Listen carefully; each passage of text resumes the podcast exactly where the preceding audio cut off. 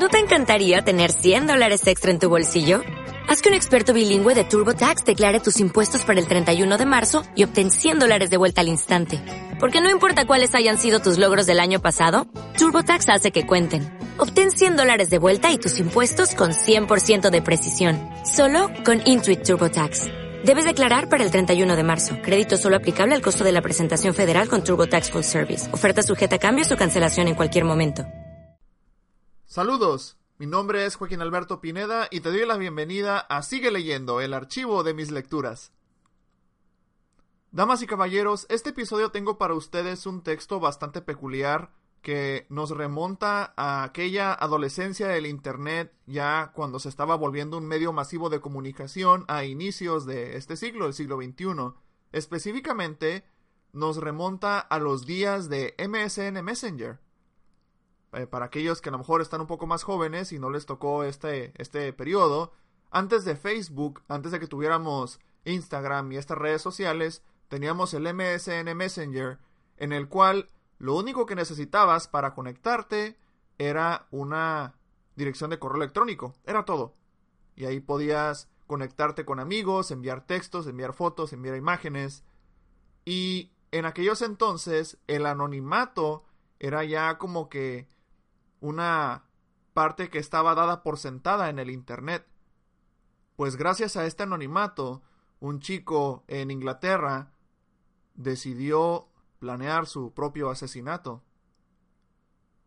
Damas y caballeros, el texto que les recomendaré el día de hoy es ¿Quieres que lo mate? de Judy Backrach.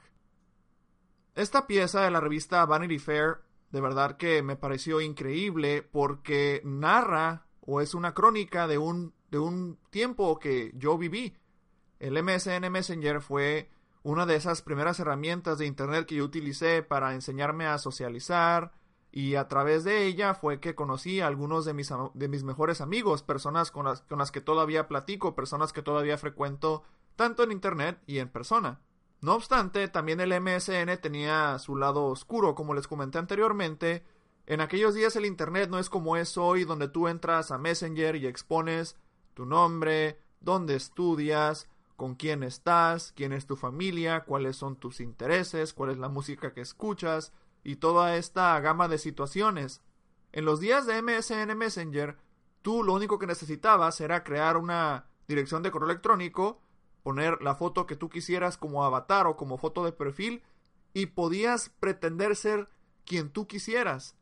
Yo en lo particular, y estoy seguro que muchas de las personas escuchando esto, yo en lo particular incluso me llegué a, a crear identidades, pues para, en cierta manera, compensar por mi timidez de aquellos entonces, ciertos sentimientos, pues de, de inferioridad, de insuficiencia, que pues ahora sí que me obligaban o me hacían querer e inventar toda clase de hobbies y logros para poder asociarme mejor con otras personas que a lo mejor ellos también tenían sus propios secretos y sus propias historias que se contaban y que proyectaban hacia el Internet.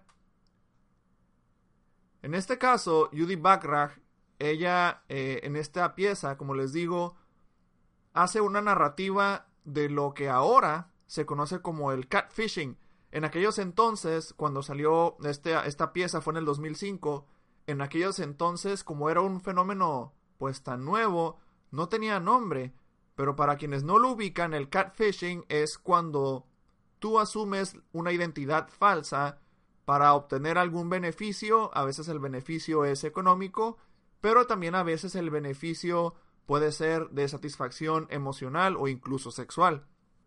En el caso de este texto, habla sobre un chico que viene de un historial familiar pues bastante conflictivo, en el que sus papás se separaron y después de separarse su mamá vuelve a casarse, pero le es, le es muy difícil relacionarse con su padrastro y además le es también muy difícil poder relacionarse con compañeros en su escuela, por lo cual él decide empezar a pasar más y más tiempo en Internet hasta que encuentra a un chico con quien empieza a crear una fijación muy extraña, una, una obsesión incluso, en la que él empieza a crear diferentes personalidades para no perder la amistad de este chico. ¿Qué es lo que empieza a pasar? Básicamente le empieza a narrar una novela en la que se habla de espías, en la que se habla de asesinatos, intrigas. Es una historia muy, muy, muy complicada. Tanto así que cuando más adelante este chico terminó en juicio, los abogados decían, es que ustedes tienen, que entender que este chico es brillante. Simplemente observen toda la red de mentiras, de historias que estuvo contando para mantener a flote su historia. Pero se, se, preguntarán, bueno, ¿qué tiene que ver un juicio en esto? ¿A poco te van a meter a la cárcel por meterte a internet y echar una que otra mentira? Digo, ¿a cuántos, ¿a cuántos no los habrán metido ya por haber ahí echado alguna mentirita por Facebook o etcétera. Pero no, lo que sucedió con este chico es llegó un punto en que la, la historia se volvió tan complicada, se volvió tan enredosa, y al mismo tiempo el miedo de este chico de perder la amistad de su víctima se volvió tan profundo que empezó a convencerlo de que tenía que matarlo. Es decir, el chico que empezó a contar las mentiras contactó a esta otra persona, a este amigo por internet, y, y, empezó a hablar con él de tal modo que lo convenció de que lo matara. Que lo matara en la vida real. Le prometió a través de sus personajes que un trabajo en el servicio secreto, no sé cuántos millones de dólares. Era, era una cuestión muy, muy extraña en la que este chico abusó de la confianza, de la inocencia de esta otra persona para manipularlo.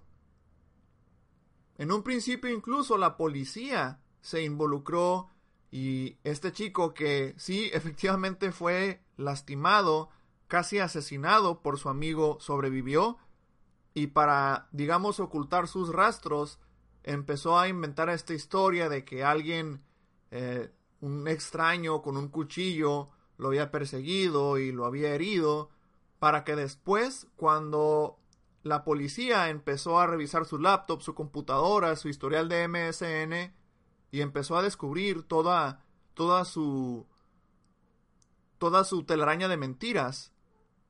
Entonces ahí la policía se dio cuenta de que este otro chico fue manipulado para participar en un crimen, en un crimen. Fue encerrado. Básicamente le fueron cerrando las opciones hasta que él participó en esta actividad. Así que a partir de ese punto, ambos chicos fueron arrestados y enjuiciados, uno de ellos por conspiración para cometer un asesinato, su propio asesinato. Llegó a tal grado de que el procurador de aquella zona de Inglaterra opinó que de los dos chicos, quien había cometido la mayor fechoría no era el chico que tomó el cuchillo y que cometió el crimen físico, sino aquel que lo manipuló por tantos meses hasta convencerlo.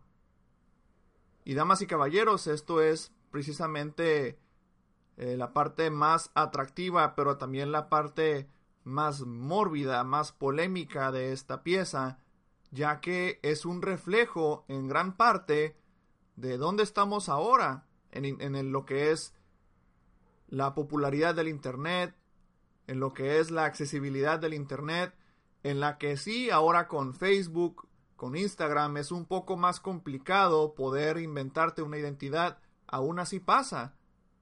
Y que en la privacidad de los textos, en la privacidad de los mensajes directos, Nunca podemos saber realmente a quién nos estamos exponiendo, a quién estamos conociendo. No se trata como de reinventar la fábula de Juanito y el Lobo, pero sí se trata de hacer una conciencia de cómo mucho de lo que estamos viendo ahorita desafortunadamente con la explotación de menores, con la invención de identidades para actividades fraudulentas, pues ahí nos tenemos que dar cuenta, damas y caballeros, de que este fenómeno no es enteramente nuevo, que ya es parte del Internet, que es un fenómeno con historia y que puede llevar a consecuencias muy graves, consecuencias que no son propias del Internet en sí, sino de la salud mental, de quienes lo utilizan. Damas y caballeros, pues eso es todo por mi parte. Espero que les haya interesado esta recomendación. Les recuerdo que pueden buscarme en redes sociales como Pineda Escribe, tanto en Facebook, Twitter, YouTube, Instagram. También pueden revisar mi blog pinedaescribe.com, en el que cada semana hago, publicaciones. Una de ellas es El Turista Cultural, que se imprime en La Voz de la Frontera los jueves en la edición impresa y los sábados aparece la edición digital. Y la otra publicación que hago se hace cada miércoles en la cual pues es un artículo ya de tema más libre, usualmente de cultura, sobre literatura, filosofía, que espero les llame la atención. Entonces, eso es todo por mi parte. Mi nombre es Joaquín Alberto Pineda y te invito a que sigas leyendo. Nos vemos.